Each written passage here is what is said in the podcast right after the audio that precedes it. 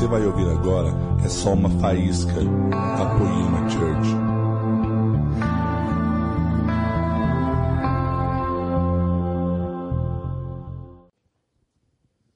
Paz, querido. Dia atribulado para impedir que a gente estivesse aqui, então vai ser bom demais. Quando não tem tribulação, alguma coisa está errada. Deus é bom. Eu queria que você já abrisse sua Bíblia direto no livro de Hebreus, capítulo 11. É, e o que o Senhor plantou no meu coração para estar compartilhando com os irmãos é sobre fé, mas pela perspectiva da estrutura, do objetivo final. É, nós temos poucas histórias para contar sobre Jesus, porque a gente não consegue encontrar os porquês. Você já me ouviu bem provavelmente falar que todo o evangelho, para todo o evangelho, qualquer esfera do evangelho tem um motivo. Deus tem um motivo de ter dito e feito o que fez. Tudo aquilo que o evangelho promove não é um incidente, tem um objetivo futuro e final. Todo milagre tem por objetivo final a configuração da criação à imagem do Filho de Deus. Então, milagre que não promove imagem e semelhança não é milagre. Então, porque o que é o milagre, a grosso modo? O milagre é a tentativa ou instrumento de Deus a fim de reconfigurar a criação. Então, tudo que acontece aqui é porque Jesus disse na oração do Pai Nosso que é normal no céu. Então, a partir dessa lógica, eu contra-ataco aquilo que a gente configura de maneira normal, que não é normal. Por exemplo, pobreza. Nós achamos que é normal. Enfermidade, nós achamos também que é algo normal. E as pessoas às vezes até ousam dizer que foi Deus que deu. Aí o que é estranho de pensar é que Jesus Cristo disse: Seja feita na terra como é no céu. Então, se Deus me deu a doença, eu estou dizendo que a matéria-prima está com Ele lá. É comum a enfermidade no céu. Está comigo? E se foi Deus que deu a doença, é rebelião ir para o médico e tomar remédio. É rebeldia. A melhor coisa a fazer é abraçar. Se foi Deus que deu, não é? Porque o desastre é o seguinte: se Deus for nosso diabo, quem poderá ser nosso Deus? Aí dificulta tudo. Porque o diabo senta e diz: já que eu não posso exercer meu ministério, que o Senhor faz tudo, né? O Senhor faz o bem, o Senhor faz o mal, o Senhor faz do jeito que quer. Então eu não sirvo para nada. Estou sentado aqui só para ser o bode expiatório, levar a culpa. E isso me, me deixa, a certo modo, descontente e interessado em descobrir quais são os motivos de Deus. Por que Deus faz o que faz e como faz? Então, quando um jovem estava enfermo, perguntaram: quem pecou? Porque há uma extrema conexão entre o mal que acontece e o nosso merecimento, né? Ao afirmar que enfermidade e pobreza não são a vontade de Deus, eu não estou dizendo que ela não acontece e que Deus não interage com essas realidades, mas Deus não é a força motriz, Deus não é o autor do mal, ele vai se mover ou permanecer com o mal na sua vida, é outra coisa diferente ele não é o autor, mas ele vai interagir. C.S. Lewis fala alguma coisa interessante sobre isso. Ele diz que o sofrimento é o megafone de Deus ao mundo surdo, mas Deus quer falar na saúde e na prosperidade. Mas como ninguém se interessa por Deus nos dias bons, só se interessa por Deus nos dias maus, a gente quer encontrar um versículo que santifique toda a desgrameira que acontece na nossa vida. Porque, por exemplo, quando está divorciando, Deus. Mas quando está namorando, Deus está longe. Quando o nome entrou no SPC Serasa, Deus. Mas quando está sorrindo, com muito dinheiro no bolso e muito dinheiro na conta, Deus deixa de ser a nossa prioridade. Por isso que riqueza é diferente de prosperidade. Riqueza é aquilo que habita só uma área da sua vida, prosperidade é aquilo que passa a habitar progressivamente todas as áreas da sua vida. Tem gente rica que não é próspera, tem gente humilde que é próspera, porque vai enriquecendo. Prosperidade é riqueza em todas as áreas. Santidade é prosperidade. Caráter é, é, é, é prosperidade. Então tem um objetivo, o milagre tem um objetivo final. Ele reorganiza a nossa lógica, que é a lógica da Nova Jerusalém. Penso eu, tá? Não é uma doutrina e você não precisa concordar comigo. Quando Deus cura o corpo, Deus está dizendo quem o corpo era e quem o corpo será. Ou seja, o corpo não foi feito para perecer. A enfermidade não é normal, porque ela não está inserida na verdade absoluta. Penso eu também, não é uma doutrina, que a vontade de Deus para a humanidade só está inserida em Gênesis 1. A partir de Gênesis 2 é só história de redenção. Mas a vontade plena, magnífica de Deus, Gênesis 1. E disse Deus, Deus fez, Deus criou, Deus abençoou. E no final, que é Gênesis 1, 30, 31, Deus disse: Tudo que eu fiz é muito bom. Aí eu pergunto para você: como Deus pode dar um testemunho de que a nossa enfermidade é algo bom. Porque ninguém aqui recebe um diagnóstico dando uma rajada de língua estranha na sala do médico. Você vai morrer, decanta, nébias. Ninguém, né? Ou assim, você está quebrado, seu nome entrou no SPC Serasa, seu cheque voltou, você não consegue pagar a mensalidade do seu filho, seu filho pede um sorvete, você não tem dinheiro. Ninguém diz, louvado seja o nome do Senhor. Aleluia, o cheque voltou. Algum, alguém aqui é maluco? Como que a gente recebe a enfermidade em qualquer esfera da nossa vida? Com sofrimento. Enfermidade dói, qualquer área. Quando a gente falha no caráter, aquilo dói. Quando a gente falha sexualmente, aquilo dói. Quando a gente falha financeiramente, dói. Quando vem a notícia da enfermidade, a gente não se alegra, há um abatimento. Então, a medicina e o luto são testemunhos suficientes para afirmar que a enfermidade não é algo normal no inconsciente humano.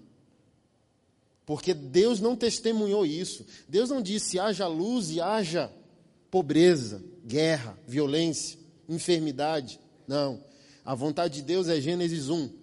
Gênesis 2 até Apocalipse 21, a história de Deus redimindo a criação à imagem do seu filho. Então, esse é o objetivo do milagre. Para quem quer entender, quando um milagre acontece, Deus está reconfigurando sua criação. Poucos entendem. Dez são curados, está escrito. Nove vão embora, um volta. Então, nove só receberam que vai perecer. Um foi reconfigurado.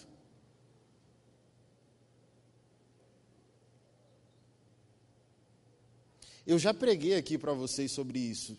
Malaquias, a lógica do livro, faz total conexão entre dízimo, oferta e divórcio. Pessoas que se relacionam mal com Deus consequentemente, se relacionam mal com qualquer pessoa, principalmente com o cônjuge. Então, o assunto básico de Malaquias é dinheiro e divórcio. Olha, vocês blasfemam a relação de vocês com Deus. Deus não precisa do que vocês fazem, mas quando vocês fazem nele, com ele, para ele, ele reconfigura você. Se ele reconfigurasse você, divorciando, você não estaria. Mas por que você está divorciando? Porque você não é reconfigurado por Deus. Porque quem é o crente? O crente é um menino que acha que quando obedece, ele acrescentou algo a um Deus que é absoluto em si mesmo, autoexistente, autossuficiente. O crente congrega e ele acha que fez um favor a Deus. Um crente tem um ministério e acha que Deus não salva o mundo sem ele. Ele é a pessoa mais útil de Deus, como Deus fosse uma vítima. Ele diz: é um favor para Deus eu ter um ministério.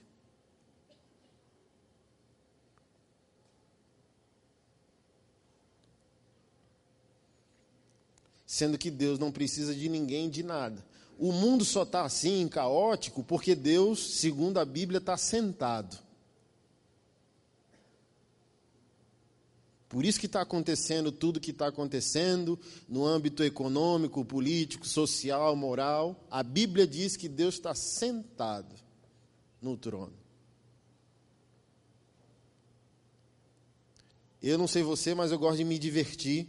Estou usando minhas redes sociais, quem tem me acompanhado, só para me divertir, zoar um pouco. Política, futebol, e o povo bota sua total esperança em coisas que vão perecer. Eu estou extremamente seguro porque eu creio que a Bíblia é a palavra de Deus e da Bíblia eu creio até na capa dela. Eu creio até na editora que está lá. Editora Vida, eu creio. Versão revista atualizada, creio também.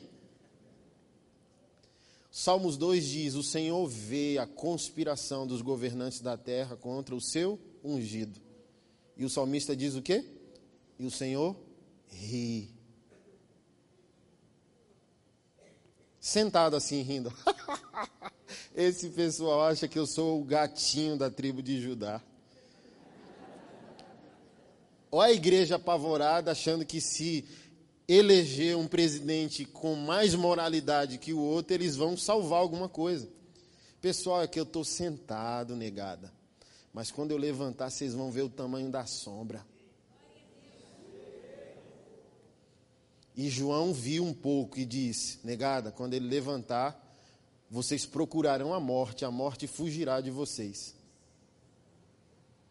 Eu tento imaginar o que foi isso que João disse. Imagina, o Senhor levanta, aí ele faz sombra. Aí diz que aquele que não tem um DNA, incompatibilidade, por isso que você tem que nascer de novo, fugirá. Quando ele fugirá, ele procurará a morte. Ei, morte, venha cá. Hoje, se você quiser morrer, a morte te mata. Mas quando o Senhor levantar do trono, João disse: os homens procurarão a morte, e a morte fugirá deles. Morte, me mate, diz: corre, negado, estou correndo junto com vocês. corre que o homem levantou do, da, da cadeira, moço. Tem um tempo de matar mais ninguém, não, bora. Me dá a mão aqui, vamos fugir junto da presença dele. Então Deus não é uma vítima. Deus tem um plano, Ele é soberano, Ele é absoluto sobre tudo, sobre todos. O nosso lugar de rota é descobrir a linguagem espiritual correta. Porque Deus, sendo extremamente soberano e absoluto no que é, no que faz, conta comigo ou interage comigo. Tem uma lógica. O milagre quer promover algo em você para você, mas também através de você. Querido, um crente não pode viver sem histórias para contar. Um crente não pode congregar sem que a capacidade de congregar promova histórias.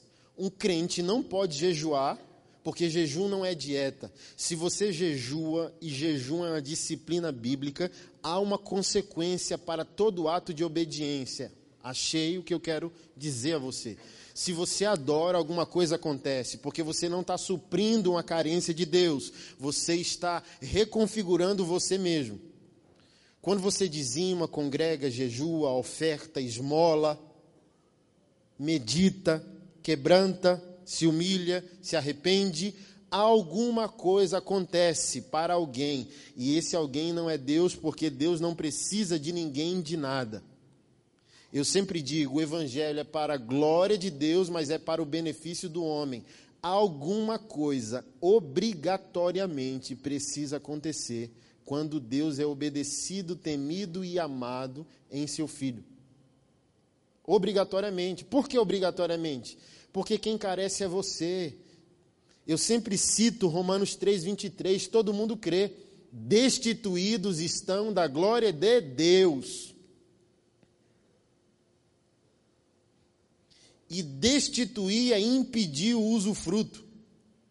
É seu. Você foi impedido de usar. Então a lógica do texto é: você só pode perder algo que pertence a você. A glória de Deus era sua. E hoje você não pode usá-la. Então, uma palavra mal utilizada que nós não queremos usar mais é a palavra lógica para entender o evangelho. O evangelho é restituição em qualquer assunto de sua vulnerabilidade. O que Adão tirou de você, o que Adão tomou de você, o que o pecado de Adão fez com você. Jesus foi para a cruz para reconfigurar as coisas. Jesus foi para a cruz para reformar, refazer, reconstruir. Sua obediência não é um detalhe. Sua obediência é a matéria-prima para Deus reconstruir o defeito que Adão gerou em você. Eu sempre dou o exemplo do iPhone. Você já viu esse exemplo? Ninguém, que bom. Alguém tem um iPhone X aqui? Bem pertinho de mim? Eu não vou dar uma profetada e levar seu iPhone X, não. Traz um iPhone aqui para mim. Vamos fingir que é um X. É iPhone? Tem iPhone? Me dá aí.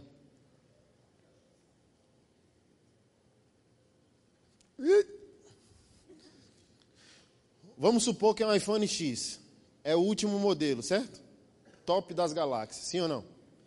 Tirei uma foto na câmera frontal e disse: Nossa Senhora Gospel.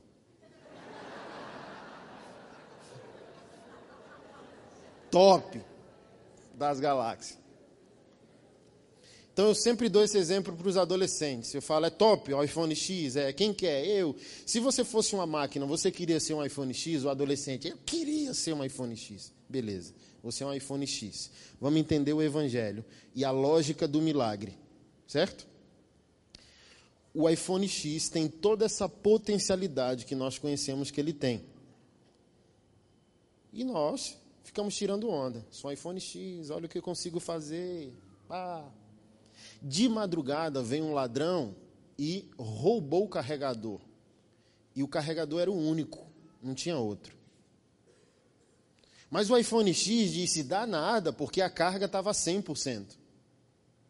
E continuou tirando onda.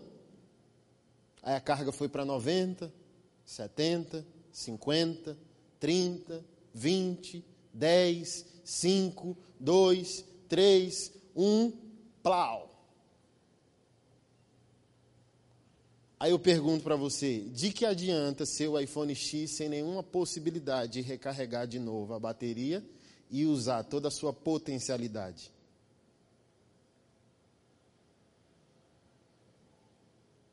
Agora você vai entender o Evangelho. O que é o Evangelho? O que é obedecer a um Deus que não precisa de nada e de ninguém?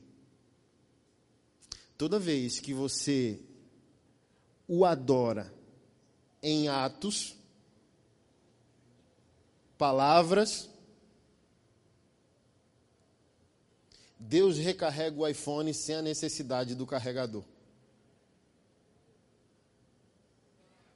Você só tem que obedecer a Deus para funcionar bem. Não é uma necessidade de Deus, é uma necessidade sua. Você só funciona se você adorá-lo. Você só funciona se você obedecê-lo.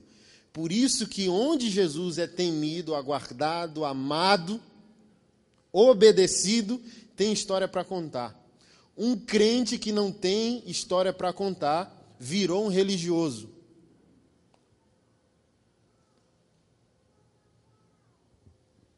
E o religioso é, ele acha que ele faz para suprir em Deus. Sem entender que quando ele acha que faz por Deus, é Deus que está fazendo nele, enquanto ele obedece. Então eu falei tudo isso para tentar estruturar a lógica do milagre. E qual é a lógica do milagre? Primeiro ponto. Vamos ler aqui rapidamente Hebreus 11:1. Ora, a fé é a certeza de que haveremos de receber o que esperamos e a prova daquilo que não podemos ver. O primeiro verso fala o quê? A fé é a certeza das coisas que se esperam. Então, se não se espera, não é fé. Por isso que a gente vira religioso, porque a nossa expectativa fica abstrata. Por que você faz o que você faz? Aí o crente não sabe responder. Por que, que você congrega? Cara, por que, que você dá seu dinheiro? Ele não sabe responder.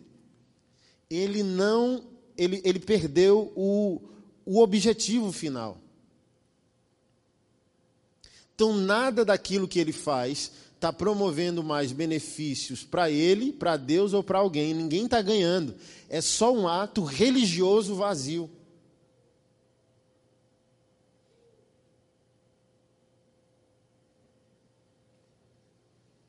Porque ele perdeu o espírito da coisa.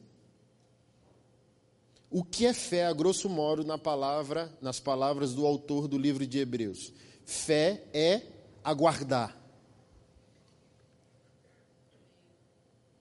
É esperar algo. Se não tem expectativa, se você não está aguardando, não é fé. E como configurar essa possibilidade que nos faz aguardar em Deus? Primeiro, conhecimento.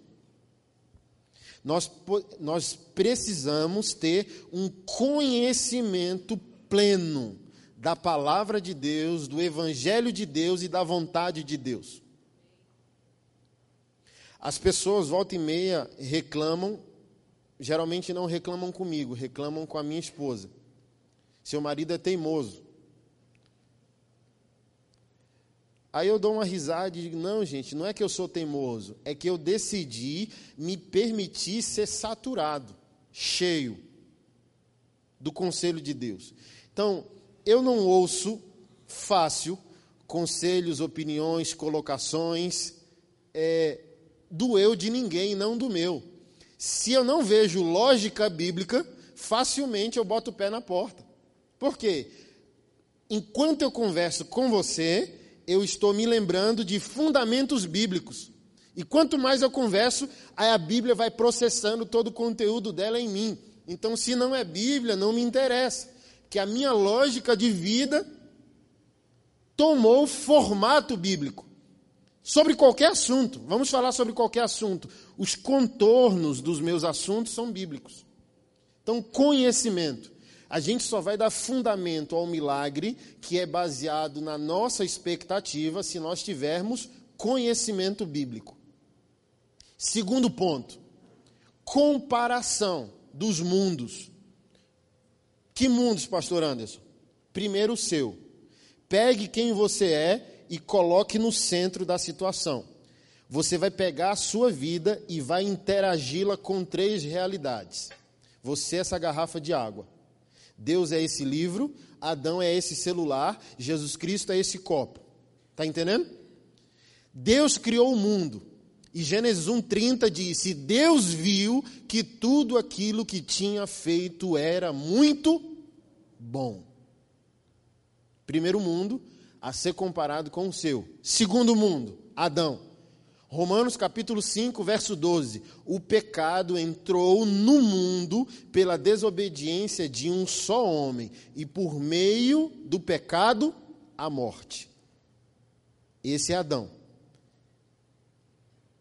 Terceiro ponto. Deus enviou seu filho ao mundo não para que julgasse o mundo, mas para que o mundo vivesse por intermédio dele. Deus criou, Adão destruiu, Jesus Cristo quer reformar. Aí você pega a sua vida e compara com essas três realidades. Onde você está? Você está no testemunho de Deus, olha, Fernanda, o seu caráter é muito bom. Fernanda, sua vida financeira é uma benção. Fernanda, seu casamento é pleno. Ou você está abraçado com Adão aqui, o pecado entrou no mundo e por meio do pecado a morte. Você está longe de ser quem você foi criado para ser. Ou você está aqui no processo plenificador de Jesus Cristo. Posso até não ser pleno em todas as áreas, mas todas as áreas estão em movimento para a glória de Deus. Você já me ouviu falar disso, bem provavelmente. Qual é o nosso problema? Nós achamos que o assunto de Jesus é a salvação da alma, enquanto todas as áreas da nossa vida permanecem fragilizadas. Deixa eu dar uma boa notícia para você. Você pode viver uma vida atribulada e ser salva. Mas a vontade de Jesus é que você seja salvo para a vida eterna, mas possa ser salvo a partir de agora. As áreas da sua vida podem ser salvas. O que caiu em Adão não foi apenas a alma dele. A seca no sertão nordestino é consequência do pecado de Adão. A violência doméstica é consequência do pecado de Adão. Todas as nossas disfunções sexuais têm por origem o pecado de Adão. Nem toda enfermidade é, é, é espiritual, mas toda enfermidade é espiritual. Olha que paradoxo. Você está com dor de cabeça, qual é o seu nome? Paulo. O Paulo está com dor de cabeça. Ele sai desse culto, vai na farmácia, comprou um Benegripe. Tomou e a dor de cabeça e a gripe foram embora. Um Benegripe tem poder de expulsar um demônio? Tem? Pode falar, irmão. Sim ou não? Não. Então, nem toda enfermidade é espiritual e não devemos orar por todas as enfermidades. A medicina é também um milagre moderno. Amém? Mas a dor de cabeça é espiritual por quê? Ela só existe porque Adão pecou. Ela não existe porque Deus a criou. Você está comigo? Então, nem toda doença é espiritual, mas toda doença é espiritual. Nem todo problema é espiritual, mas todo problema é espiritual. Nem toda pobreza é espiritual, mas toda pobreza é espiritual. Porque ela não foi criada, ela foi produzida no pecado de Adão. Por isso podemos orar com ousadia, convicção por isso que se há bala na agulha, semente semeada na área da nossa vida onde nós enfrentamos fragilidades, nós podemos falar com Deus, com a situação e com o diabo. Você sabia? Que o crente não pode e não deve somente fazer aquela oração contemplativa, Deus, tu sabe, que o crente também tem que ser um guerreiro, porque às vezes ele não tem que falar com Deus mais, ele tem que falar com a situação. Quando Jesus parou o vento e a tempestade, ele não falou com o Pai. Quando Pedro levantou o aleijado na porta formosa, ele não falou com o Pai.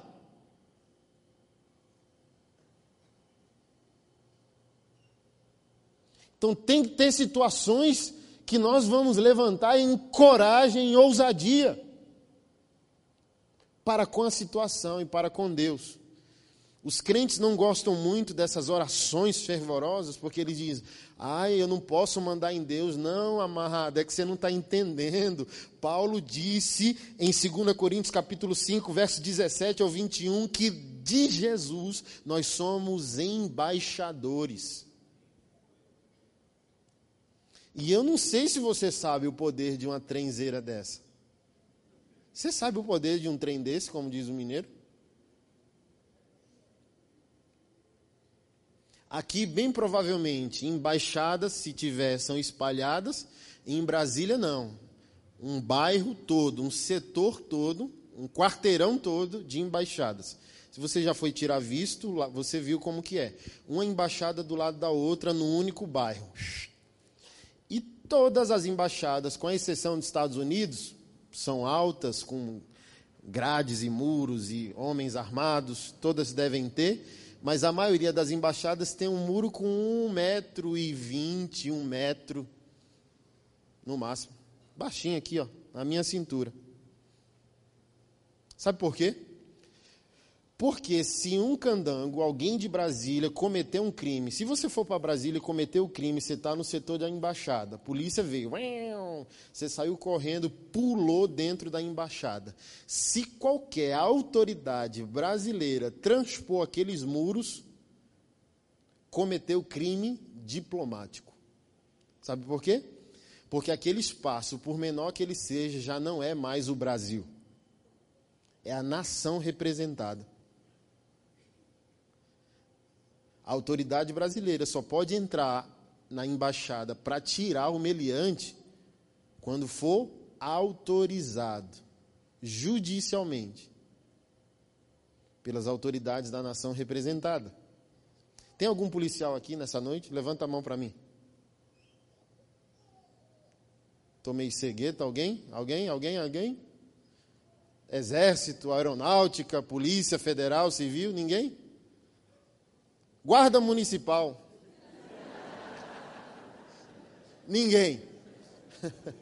Querido, se o policial tiver uma, uma, ocorrência e ter que prender alguém, ele não vai ligar para o quartel nem para a autoridade superior, não. Porque ele está investido de autoridade. Lucas 10, 19. Eu vos dei autoridade sobre todo o poder do inimigo e nada, absolutamente nada, vos causará dano. Então, tem situações que nós não oramos mais para Deus, porque nós estamos empoderados, revestidos, comissionados a representarmos Ele. Tenta, tenta. Pastor Anderson, eu estou vivendo a tribulação financeira, mas eu sou um camarada generoso. Eu dizimo, eu oferto, eu me esforço pelas coisas de Deus. Tenta parar de orar para Deus. Aí amanhã cedo, toma um café, fica chateado da vida, porque tudo que você está vivendo não foi criado por Deus, foi produzido por Adão, certo? Então, se você é filho, você tem que ficar descontente. E tenta falar com a situação e com o diabo.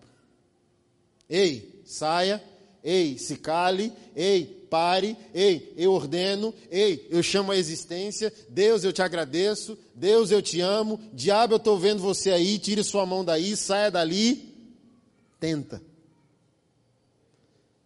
Eu falei isso, recebi um monte de, sugeri isso nas redes sociais. Aí eu estou recebendo um monte de mensagem, ei, macho, funciona? Eu falei, é Bíblia, moço. Não é ideia do tatuado, não, está escrito. Eu vos dei autoridade. Então o cara cometeu um crime, o policial está ligando para o sargento, para o general. Ô, você deixa, você deixa eu prender o cara que acabou de cometer um crime?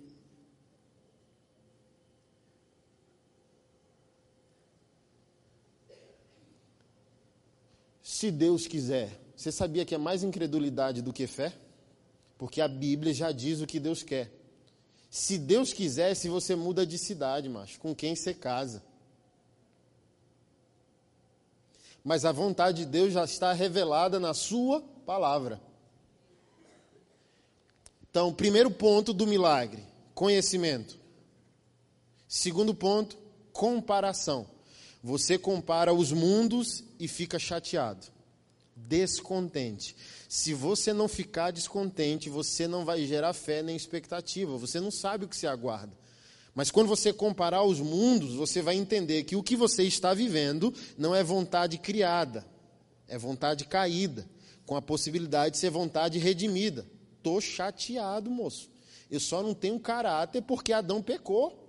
Mas eu posso ter caráter de volta porque Jesus Cristo foi para a cruz. Alguém chegou e refutou a lógica. Então, como pode, nessa lógica que você está falando, pastor, Vamos falar sobre finanças. E o africano? A prosperidade que você está falando que pode ser devolvida a mim. Explica aí. Eu falei, querido, para quem ganha mil reais, cem reais é milagre. Mas para quem ganha um milhão, milagre é meio milhão. Para toda realidade tem um contexto e para todo contexto tem um milagre. Talvez na África a prosperidade é uma havaiana. Tem uma missionária amiga minha que mora em Anápolis. A missão dela, sabe qual que é? Distribuir chinelos no mundo. Em lugares na África, um chinelo havaiana vale 90 dólares. E pessoas andam descalços porque é um investimento top. Então, querido, é ilógico Deus promover o milagre da BMW num contexto de sofrimento na África. Mas na África, prosperidade para o cara vai ser uma refeição por dia e Deus vai promover para o filho dele esse tipo de prosperidade. Para o empresário, não. empresário movimenta milhões por meses.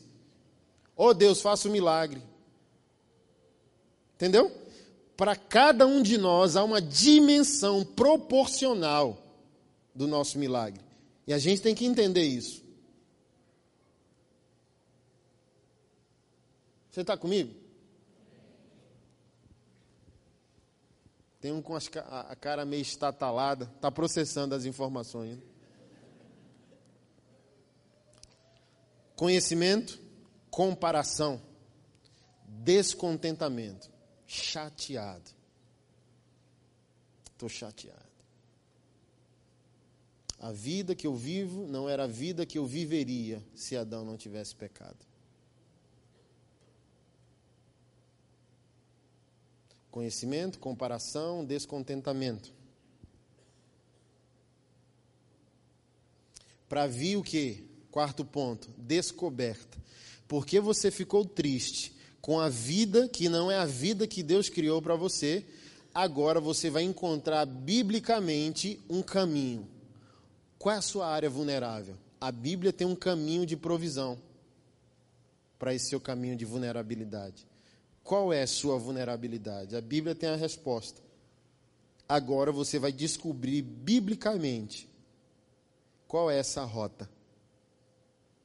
Quando você descobrir a rota, vem o quinto ponto. E o quinto ponto é obedecer ao que a Bíblia diz.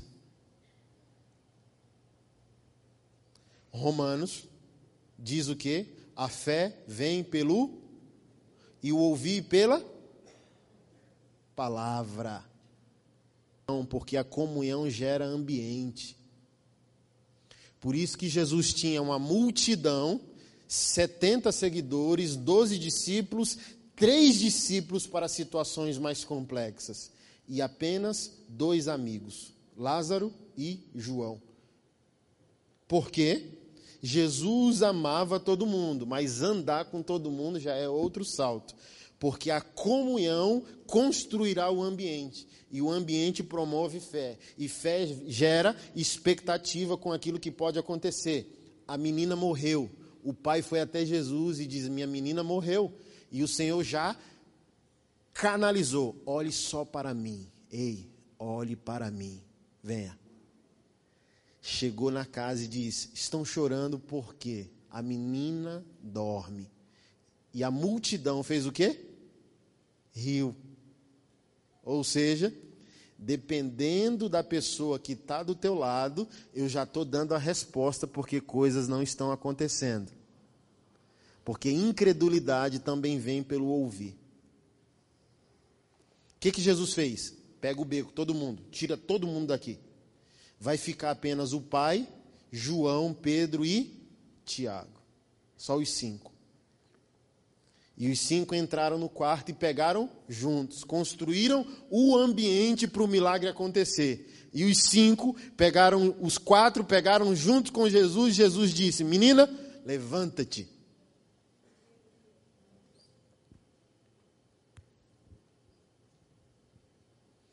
Então selecione, querido, que você ouve. Porque quando você acorda, Instagram e Facebook já dá notícia para você morrer emocionalmente. E eu não estou fora. Então, começar o dia sem Deus já é começar o dia perdendo, porque o Facebook vai deprimir a gente, entendeu? Senta, é facada do lado, ponto do outro, a faca era de papel, fulano é, é, é o outro, é Lula livre, é eu mato o outro e tal, não sei o quê, e o jornal, e o sangue, e matou, e não sei o quê, e cortou, e ah! Como que tem fé num mundo louco desse? Como que depende de Deus com tanta má notícia sendo processada ao mesmo tempo? Porque somos uma sociedade potencializada à depressão e ao suicídio. Porque, amados, são informações sem a capacidade de processar. Uma má notícia no tempo do seu avô demorava uma semana para chegar até nós. Chegava a cavalo. Fulano morreu, demorava três dias para saber. Então hoje, nós entramos na TV e nas redes sociais e recebemos uma carga de informação que acelera a nossa cognição, as nossas emoções, a nossa espiritualidade e a gente não consegue assimilar tanta informação. Vem ansiedade, da ansiedade o estresse, do estresse síndromes emocionais e psicológicas e até espirituais e o homem vive adoecido. Então a gente tem que focalizar bem com quem nós estamos comungando, que informação entra em nós e com quem nós compartilhamos a nossa vida. Porque fé vem pelo ouvir, só pela palavra. E a incredulidade vem até pela razão. A menina está morta. Isso é fé na não fé.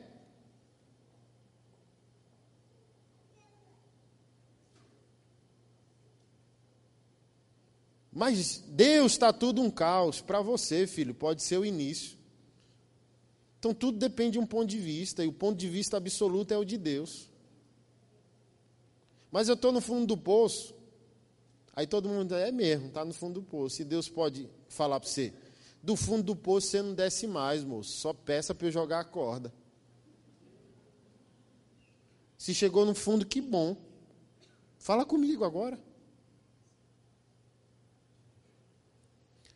Conhecimento, comparação, descontentamento, descoberta, obediência, que irá produzir fé.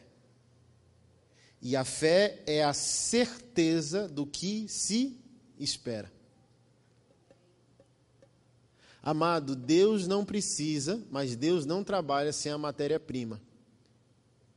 Então, o sexto ponto é a obediência, que Deus não precisa mas sem ela Deus não trabalha. Porque a obediência é dar razão a Deus, Deus está certo. O que são as nossas contribuições financeiras? Deus está certo. Eu só posso ter alguma coisa quando eu reconheço que tudo já tem dono. Esse é o ponto principal, inicial de toda a nossa prosperidade. O mundo já tem dono. Deus está certo. É por isso que eu congrego, Deus está certo. É por isso que eu oro, Deus está certo. É por isso que eu adoro, Deus está certo. É por isso que eu contribuo, Deus está certo. Obedecer é dar razão a Deus. Senhor, eu não sei de nada, você sabe tudo. E eu faço o quê? Aguardo. Eu não sei se você, amado, é, tem gerado expectativas dentro de você. Eu estou tão descontente, mas é o descontentamento do dia ter só 24 horas. Eu queria que tivesse 50. Que a minha mente não para, meu espírito acelerado, mente acelerada. Eu, eu vou dormir chateado, meu Deus, meu corpo, minha mente estão cansados, eu preciso dormir. Que raiva. Porque a Nova Jerusalém assaltou minha mente de tal maneira que o futuro é nítido, amado.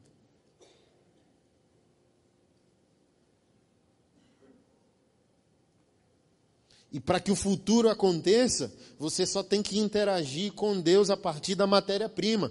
Você não tem dúvida, porque você está interagindo, devolvendo a Deus a honra, a glória que é dele, a primazia de tudo, em todas as áreas. Então, quando você faz isso, você entra na rota do milagre e nem sabe mais o que está acontecendo na sua vida. Você passa a ser atropelado pelo céu na terra, seja feita na terra como é no céu. Você começa a ser atropelado por um fluxo constante de empoderamento, revelação, provisão.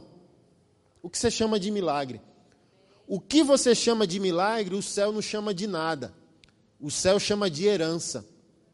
Querido, entende algo absolutamente. Você não foi criado por Deus para viver de misericórdia. Misericórdia, pastor, misericórdia mesmo. Você se tornou filho, e filho vive por herança. Misericórdia, em certa perspectiva, é tolerância de Deus à nossa infantilidade. Mas quando nos tornamos conscientes, nos tornamos participantes da herança. O apóstolo Paulo disse: O menino é herdeiro de tudo, mas se é menino, vive como escravo. Eu tenho três filhos, falei isso ontem. Quando eu acordo, seis, sete, oito, nove, dez da manhã, dependendo do nível de cansaço, eu não saio do meu quarto e vejo uma vigília na cozinha. Os três assim, ó, uma oferta queimando incenso. Meu pai, ah, meu pai. Ou não chego na cozinha e os três estão assim, ó, umas velas acesas, uns animais sacrificados, minha foto, papai eu te amo. E assim, Pai Anderson, Altíssimo, Santo, pela tua misericórdia, nos deixe tomar café da manhã.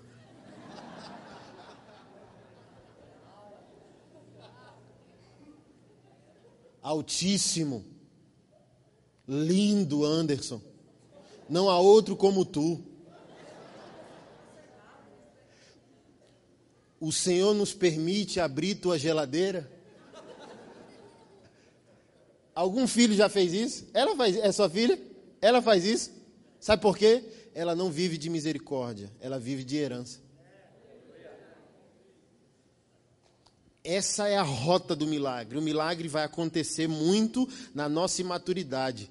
Mas quando a gente amadurece, milagre é DNA, porque não é um favor de Deus, é o DNA da Nova Jerusalém sendo comunicado a Taubaté. Taubaté passa a ser configurada naquilo que é normal em nossa pátria mãe.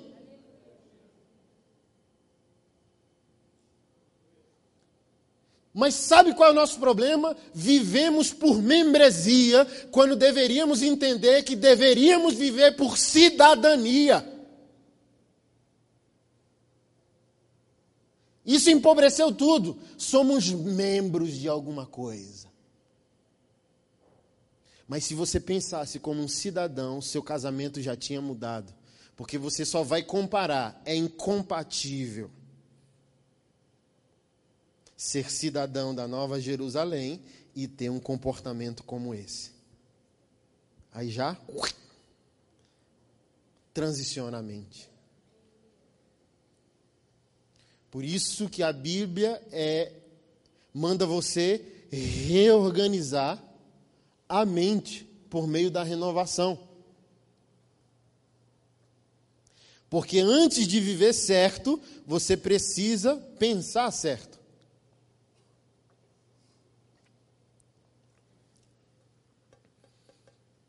Eu não sei se você está esperando, eu estou esperando tudo.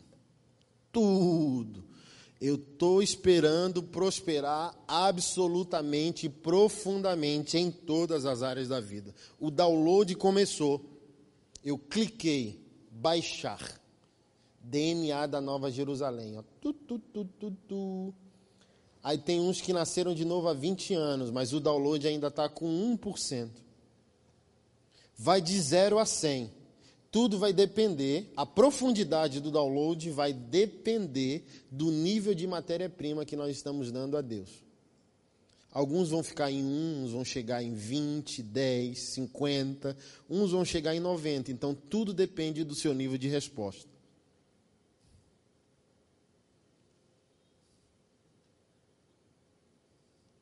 Só compara a cidadania. Deus criou, Adão destruiu, Jesus redime. Então se veja como um cidadão de Taubaté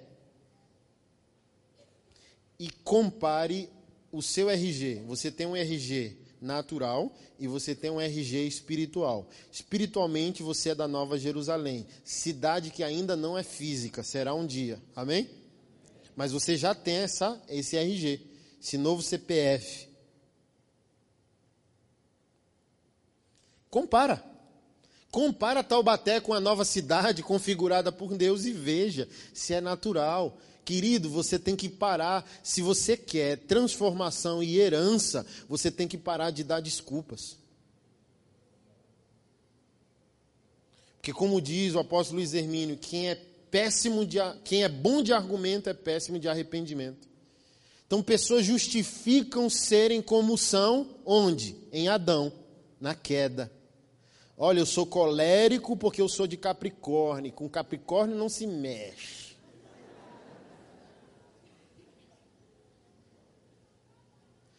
Eu creio que há traços de nossa personalidade, mas os traços não pecaminosos que são naturais, mas há traços de personalidade que são traços pecaminosos, se não são criados por Deus. Nós achamos que o fruto do Espírito é dom, mas fruto do Espírito não é dom, são as características de nossa nova personalidade. Seremos impulsionados pela natureza adâmica, ela ainda está de alguma maneira atuante em nós. Mas nos foi dado gratuitamente a possibilidade de interagir com a nova personalidade, que está acima de tudo.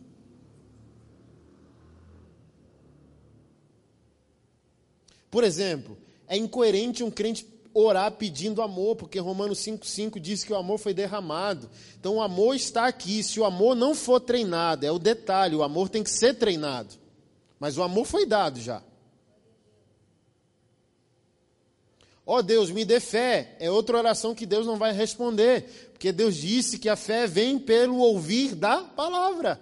Não vem por osmose. Não vem pelo tanto que você congregou. Veio pelo tanto que você quis ouvir.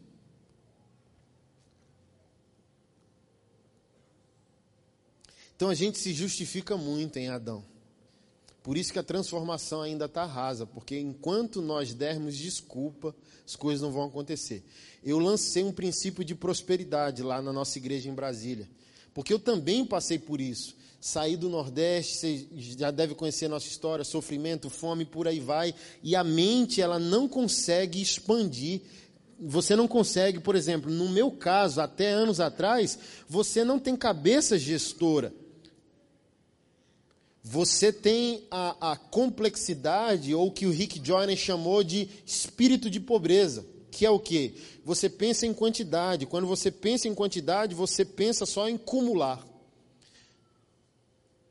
E eu não conseguia interagir com a realidade do reino, porque quem tem o espírito empobrecido é imediatista, porque trabalha com quantidade. Ele não consegue trabalhar com gestão. Se ele não sabe o que ele vai comer amanhã, por que ele vai desenvolver as suas capacidades de gerenciamento? Está comigo? Por exemplo, quando nós temos essa complexidade de pobreza, a gente não celebra estética, a gente não celebra sabor, a gente celebra quantidade. A gente descobriu um restaurante por R$ 1,99 e a gente pode comer 3 quilos. E a gente chega dizendo: Mano, eu achei um restaurante 1,99, 3 quilos. Aí todo mundo que sofre da mesma miséria que a gente diz: Onde, onde, onde?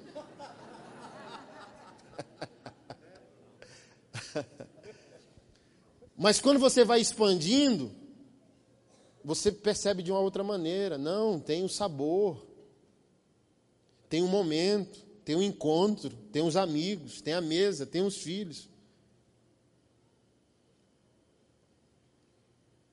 E você vai expandindo. Então eu não conseguia expandir até pouco tempo atrás. Mas quando eu entendi o que eu estou pregando para você, veio a tristeza. Eu não seria assim se Adão não tivesse pecado. Então deixa eu ter uma conversa boa com Deus. Deus, olha aí, senta aqui. Vamos conversar. Olha só quem Adão me fez ser, mas você não me criou assim quais são os caminhos de redenção, de vida eterna que eu posso trilhar por meio da tua palavra? Aí ele vai pontuando. Quando o homem tem interesse. Mas quem somos nós quando estamos na coluna do meio, que é o mundo caído? Nós queremos encontrar um versículo que justifique aquilo que é doloroso, colocar em mudança. É melhor ficar com o problema, porque mexer com o problema dói. Então é melhor achar um versículo bíblico que a gente diga, é assim mesmo. É porque é de Sagitário com ascendente em Leão e a lua cruza com Marte. É por isso que eu xingo você. É mais fácil, entendeu? do que o indivíduo reconhecer, é um traço da personalidade adâmica. Ela está em nós, mas não pode mais nos definir, não pode mais nos empoderar.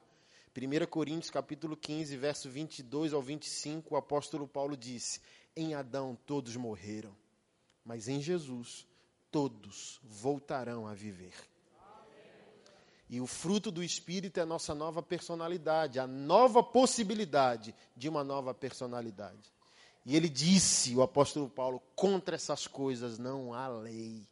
Amor, mansidão, domínio próprio, bondade, benignidade, mansidão. Contra essas coisas não há lei. É por isso que os, os apóstolos sofreram e não xingaram o sistema. João, eu não sei se você sabe como ele. É, os processos da vida do apóstolo João. Ele foi o único que não foi martirizado, ele morreu na velhice mesmo. Mas o indivíduo viveu uma vida tribulada mais que todos os outros apóstolos. O imperador romano, na, na, da época do apóstolo João, chamava Domiciano. E esse Domiciano acordou endemoniado uma bela manhã e disse: Estou sabendo que esse tal de João aí está perturbando as coisas. Né? É, está perturbando. Faz o seguinte: manda preparar uma panela gigante com azeite fervente. Pega uma panela maior que tiver, bota para ferver e enche de óleo. Quando tiver borbulhando, vocês prendem esse João e jogam ele dentro. E fizeram assim. Pegaram o apóstolo João e jogaram dentro de uma caldeira fervente de óleo. Para piorar, João não morreu. Mas deve ter saído todo troncho, todo deformado. Aí o imperador ficou bolado, como diz na rua. Ficou, eita. Ficou com tanto receio que disse: exile ele. Porque além de ficar com medo, João ficou deformado fisicamente. E pegaram João e exilaram ele na ilha de Pátimos, onde ele recebeu a carta de Apocalipse. Mas quando você pega a primeira carta dele, ele está xingando o imperador? Malditos romanos. Filhinhos. É assim que ele começa a carta. Por quê? Ele sabe que a nova natureza tem a potencialidade de dominar a antiga. Eu concordo com Lutero. Lutero, há 500 anos atrás, disse: Eu achei que Adão tinha morrido nas águas do batismo, mas eu descobri que o miserável sabe nadar. Bichão está aqui, dormindo, mas está. Um homem de Deus colocou no exemplo clássico: dois pitbulls amarrados pela corrente. Essa é a nova natureza e a velha natureza. Prevalece quem é mais alimentado. Está dando comida para quem?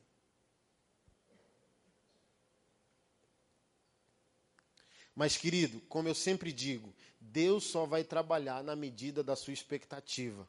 O cara é cego, mas Jesus parece que brinca com o ser humano e pergunta: O que você quer que eu te faça?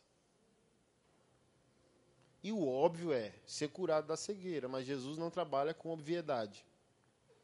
Como eu sempre digo, repito isso quase toda a ministração. Se o cara é cego e quer chocolate quente, Jesus vai preparar o chocolate e ele vai continuar cego. Não é porque você precisa que Jesus fará. Jesus só fará a partir do seu nível de conhecimento, comparação, descoberta, descontentamento, obediência, fé, bum! Milagre. E pastor Anderson, depois do milagre tem mais alguma coisa? Sim, testemunho evangelístico. Nós vamos falar às nações os feitos do Senhor. Então o milagre não é só sobre você, por isso que ele ainda não aconteceu. A prosperidade não veio porque você não entendeu esse processo e não tem o objetivo final. Não vai ser como Jesus e não vai dar o testemunho em nome dele. É por isso que eu estou todo aleluiado, amado. Tome. Ei, Anderson, eis-me aqui, tome. Nem começou a pedir, eu já estou dando. Por quê? Eu sei que esse processo faz com que eu dê a ele matéria-prima e ele é o arquiteto do futuro. Eu já sei que ele está em algum lugar do meu destino, construindo profeticamente tudo aquilo que eu serei. Eu estava falando ontem, eu sou muito, muito grato a Jesus. Muito. Falei domingo, uma palavra forte, mas graças a Deus muitos entenderam. O cemitério é o lugar de profecias não cumpridas. Não é porque Deus disse que vai se cumprir. Deus disse porque tem interesses. Mas se você não der a Deus matéria-prima, não vai acontecer. Só vai acontecer o que Deus disse quando a profecia for social. Eu vou destruir essa cidade. Conversar com Abraão é só poesia, mas Abraão não muda a cabeça de Deus porque Deus deu a sentença. Mas se Deus disser que você tem um chamado, não é porque Deus disse que vai se cumprir. Sério, pastor Anderson? Paulo escreveu para Timóteo dizendo: aquele que almeja o episcopado, a liderança cristã, almeja uma boa obra, mas é necessário, porém, que ele seja. E ele começa a descrever procedimentos que não vão ser estabelecidos por Deus. Ele diz: olha, não seja dado a vinho. E Deus não vai beber no seu lugar? Não, quem bebe é você. Então, deixar de beber é uma decisão sua e não de Deus. Que ele tenha domínio próprio. Deus não vai ter no seu lugar. Que ele crie bem os filhos. Deus não vai criar os filhos no seu lugar. Que ele tenha bom testemunho com os de fora. Deus não vai fazer isso no seu lugar. Ou seja, não é porque Deus disse que vai acontecer. O, o, cemitério é o lugar de profecias enterradas. Igrejas não nasceram, estão enterradas junto com homens e mulheres no cemitério. Ministérios nem começaram.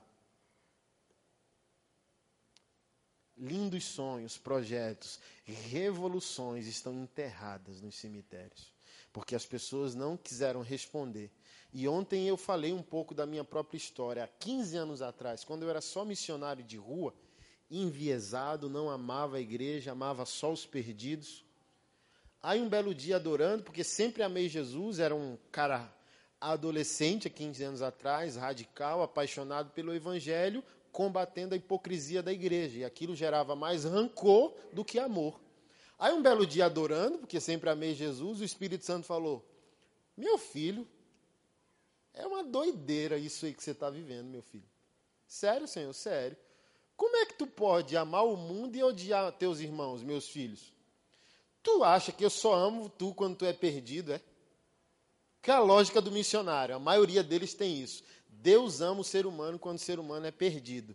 Mas quando o ser humano vira filho e vira igreja, parece que é odiado por Deus. O cara sai da escola missionária dizendo: vocês é tudo hipócrita, dentro das quatro paredes. Eu falei, moço, eu sou filho. Aí você pensa assim, é melhor desviar, porque enquanto eu sou desviado, Deus me ama, eu converto, Deus me odeia. Aí eu comecei foi a rir, moço. Eu estava adorando, aí eu ri dizendo, é mesmo, Espírito Santo, que loucura, mano, eu tô doido. Aí o Espírito Santo disse, então muda. Tá bom, vou mudar. Ame a igreja também. Aí botei um terno, uma gravata, evangelizava, mas ia no domingo. A igreja tinha que usar terno e gravata, estava lá. Aí o Senhor disse: Por causa disso, vai chegar o dia que você vai fazer o que eu quero, como eu quero e não como você quer. Hoje, você é um missionário de tribos urbanas porque você quer e não porque eu quero. Mas vai chegar o dia que você vai fazer o que eu quero que você faça. Aí o negócio vai ficar bom. Aí eu disse, por quê? Porque ele disse: Até as 100 horas te procurarão para receber o que eu te darei. Aí 15 anos se passaram e nesses 15 anos, amado, o que eu mais dei foi matéria-prima a ele, para trabalhar em meu favor. Então 15 anos se passaram, a cada dia eu me identifico menos com a rua, com as tribos urbanas e eu envelheço. Estava rindo ontem com o Juan do hangar. Minha esposa ria o, o idoso aí. Eu sou um idoso de 38 anos de idade, moço. Minha alma é velha. Entendeu? Quanto mais novo o pastor é, menos ele gosta de mim. Porque ele vê minha aparência de escolar e diz, mano, vai ser da hora. Aí o cara chega perto de mim e espirra, porque eu só vou falar de coisas antigas, marcos antigos, da totalidade da palavra. Eu não tenho, eu não flerto com filosofias. Tenho mente filosófica, mas o veredito é bíblico. Não tem eu acho que. É Bíblia? Não. Aí o pastor novo, emergente, tatuado, gosta menos de mim. Mas quanto mais velho o pastor é, mais a gente vira amigo. Ao passo que eu envelheço, minha igreja também envelhece. Então, é uma igreja que parece que é igreja jovem, porque o pastor é tatuado, mas você entra lá e vê a progressão. E a progressão é 35, 40 anos em diante. Com foco em famílias, tal. Porque eu quis. O Juan perguntou ontem, cara, foi uma decisão tu ser esse tiozão aí, mano? Nunca vi, mano, um tiozão tatuado, mano. Aí eu disse, não, Juan, não decidi não, foi um dom. Deus quis. Por que Deus quis? Porque nesse tempo de relativismo, uma feminista chegou para mim e disse: Como pode ele ser todo tatuado e ser tradicional? Aí eu respondi: Como pode você ser crente e ser feminista? Foi só para botar o dedo na ferida, tá? Mas voltando para o que eu queria dizer. Nesse tempo de relativismo, eu sou a pegadinha do malandro gospel, entendeu? o cara olha e diz: com ele vai, com ele vai aborto, com ele vai maconha, com ele vai é, é, é, todas essas revoluções de gênero sexual. Ele vai derrubar. Ele vai dizer que Paulo não é evangelho, que o foco é Jesus, o amor. Entendeu? Aí o cara vem a mim e vai ouvir de mim o que o pastor de 80 anos, de terno e gravata da Assembleia de Deus está falando. Aí ele choca. Por isso foi um dom. E eu tive que dar matéria-prima a Deus para ele construir meu destino profético. Eu não sou o que eu sou porque eu escolhi. Eu sou o que eu sou porque eu fui reconfigurado nele para a glória dele. E você tem seu lugar e seu destino profético nele. Ele tem uma vontade específica para você. Ele tem um desejo de construir algo em você e através de você postei esses dias sobre um, um dos candidatos da igreja ao presbitério, ao pastorado em breve. Um cara está sendo estudado para ver se vira pastor. Aí eu me emociono, porque começou há 15 anos atrás, mas para estar tá acontecendo hoje, a matéria-prima foi entregue. Você está comigo? O cara é um tiozão, xarope, sargento da polícia. Que não tem nada a ver com a minha órbita, entendeu? com a minha aparência, com a minha expressão de fé. Ou seja, socialmente somos incompatíveis. Não era para esse sargento estar tá sobre a minha autoridade e o Senhor na relação sou eu. Entendeu? Porque quando Deus responde à sua obediência, Deus concretiza esses processos. E até um camarada com a aparência complexa como a minha, nele tem caminhos sociais que nenhum sociólogo consegue estabelecer uma lógica. Esse cara com a cara tatuada é esse cara mesmo que está. É, é, é ele. Imagina, amado, é complexo. O cara é sargento da polícia. O outro é major da polícia. É complexo. Complexo, você vai concordar, socialmente é complexo estamos no centro da cidade, ou eu vou visitar esse cara no trabalho dele, eu vou no quartel. Gente, postura, meu pastor está vindo aí. Quando eu chegar na guarita do quartel, já vou levar enquadramento. Bora, vagabundo, mão na parede. Aí ele grita: Tá maluco, rapaz? É meu pastor! Tá doido? Ô, mano, você não falou que o cara tinha a cara tatuada. Eu tava esperando aqui o Silas Malafaia, pô. Sim ou não?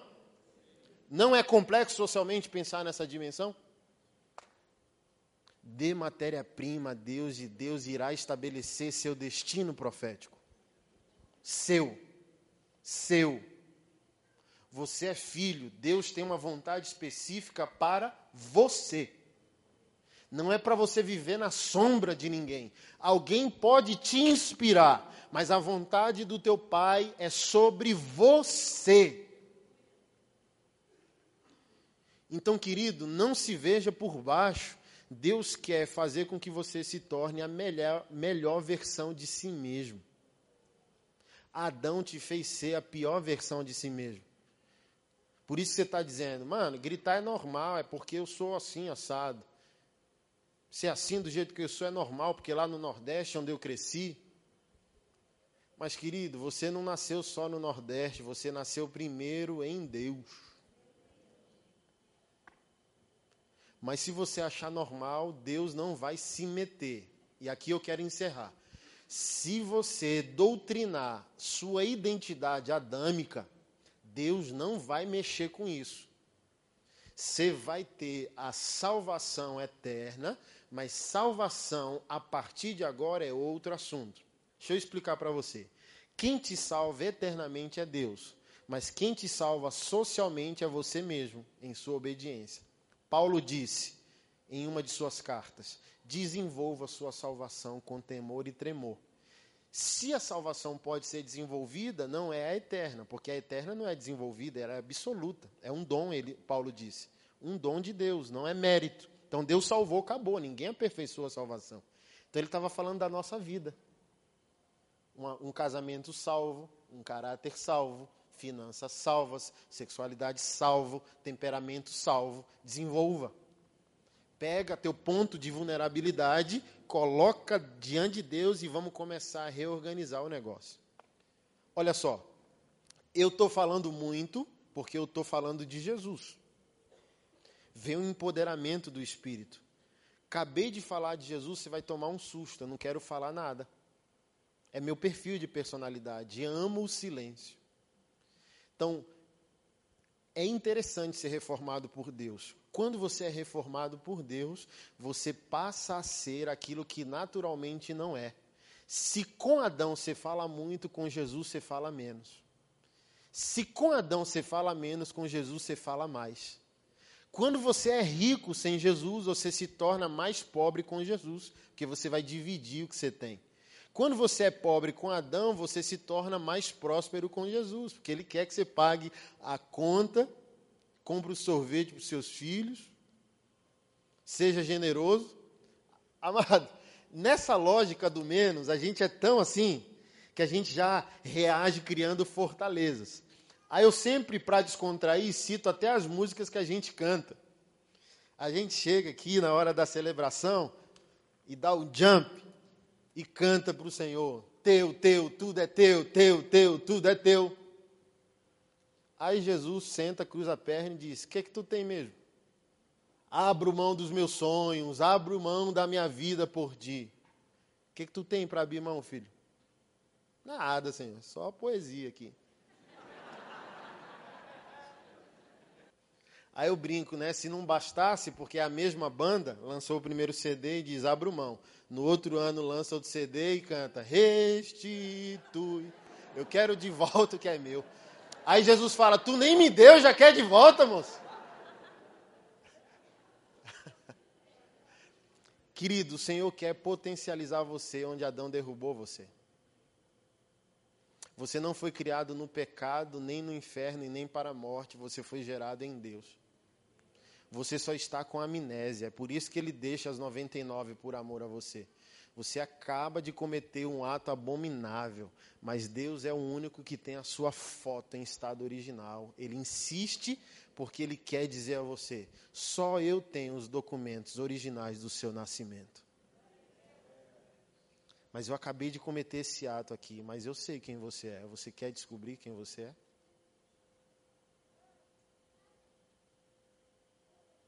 É por isso que Jesus está insistindo. Porque o Pai tem um testemunho e tudo que eu fiz é muito bom. Ele viu o Anderson, Deus, o meu Pai, me viu sem a existência do pecado. É por isso que o Filho, Jesus, está me perseguindo, querendo me reconfigurar. Ei, eu tenho um dossiê ao teu respeito, macho. Corre do teu pai, não. Teu pai quer falar quem você é. Esse é o objetivo do milagre: reconfigurar. Milagre não é um detalhe. Milagre é um instrumento celestial reconfigurando a criação à imagem do seu Criador. E o que é interessante, quanto mais milagres, mais o Senhor expande responsabilidades. Parábola dos talentos, lembra? Quanto mais Deus faz, mais você se tornou. Quanto mais você se tornou, mais Deus vai requerer responsabilidade. Alguém me ofertou um carro e eu não chorei, nem orei em línguas. Não sei se eu falei isso aqui a última vez e o cara ficou chateado. Rapaz, tu não ficou feliz, não, é? Te ofertei um carro. Aí eu disse: Não, cara, estou pensativo. Sério, cara? Sério. Eu me alegro é quando eu dou, minha alegria é dar. Dou, distribuo e fico feliz, canto, oro, danço. Mas quando eu recebo, eu interpreto da seguinte maneira: Anderson, engrossamos o caldo. Em reunião, nós concluímos que você não é mais menino. E a gente vai fazer. Mas na medida que nós estamos fazendo, nós iremos cobrar. Você não é mais um garoto, não viva como tal. Quanto mais milagres, mais o Senhor expande nossas responsabilidades. E se você está em obediência, eu só peço a você para hoje ou amanhã também entender que a oração pode ser feita a Deus, pode ser declarada contra o diabo ou contra a situação. Então, aquilo que não foi Deus, para cima negada. Mas se você está em desobediência, a, recomendação é arrependimento. O diabo tem a autoridade de dominar a área na qual você não obedece a Deus. Então, primeiro se arrependa, para depois vir coragem de falar contra o próprio diabo. Porque você vai dizer, saia. Ele vai dizer, saio nada, a gente é sócio, pô. Meu pastor, enquanto estava rolando o culto, roubaram dois carros dos irmãos no estacionamento.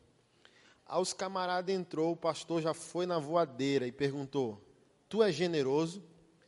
Sou. É ofertante? Sou. Dizimista também? Sou. O que, que tem a ver o meu roubo com a minha obediência? Tudo. Vamos dançar? É sério, pastor? É, vamos dançar. E começou os três, o pastor e os dois donos do carro roubado dançando. Obrigado, Senhor. Nós te amamos. Tua palavra é verdadeira. É uma honra ser, sermos teus filhos, amarmos e obedecermos a tua palavra. Dançaram meia hora. Depois que dançaram meia hora, falaram com o diabo: Diabo, eu não sei onde você está, não mas sem dúvida foi você que inspirou esses ladrões a levarem esses carros. Então, onde esses ladrões estiverem agora, nós ordenamos que toda a sua influência caia por terra. E eles vão ficar confusos. Onde eles estiverem, vão abandonar os carros. E antes de uma hora da manhã, esses dois aqui receberão ligações. E os camaradas assim, ó, não crendo. E o pastor disse: fim cada um para sua casa. E foi. Aí, uma da manhã, os dois ligaram: Pastor, meu carro. Mas tu estava duvidando, era? Os carros apareceram, entendeu? Então, entende toda essa lógica para poder ter uma vida também muito mais eficaz. Tem coisas que é com Deus, tem coisas que é com o diabo, tem coisas que é com a situação. Por exemplo, filho. Filho talvez não é com o diabo e nem com Deus. Filho é com a declaração abençoadora. Filho é resultado do que falamos. Se dissemos que é maldito, maldito será. Se dissermos que é bendito, bendito será. Abençoa o filho, ora pelo filho, vai para a escola, o apresenta diante de Deus, se alegra com ele e por aí vai. Deus é bom.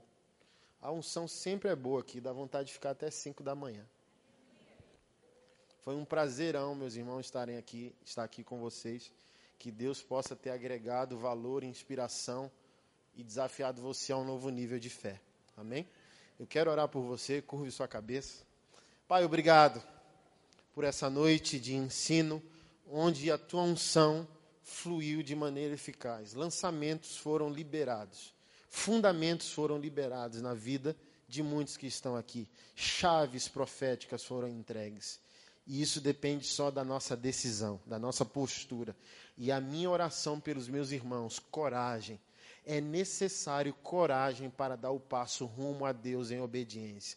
É necessário valentia contra as trevas para nós tomarmos posse daquilo que somos em Deus e para a glória de Deus. Eu abençoo a vida dos meus irmãos, eu abençoo essa casa de oração, toda a liderança e presbitério desse lugar, Pai, em nome de Jesus, que a fama do teu nome se espalhe pelas nações a partir do amor que esse povo tem por ti. É a nossa oração em nome de Jesus Cristo. Amém. Dê uma salva de palmas ao Senhor.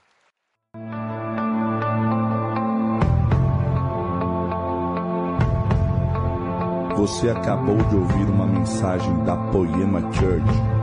Para mais informações, acesse o nosso site poema.com.br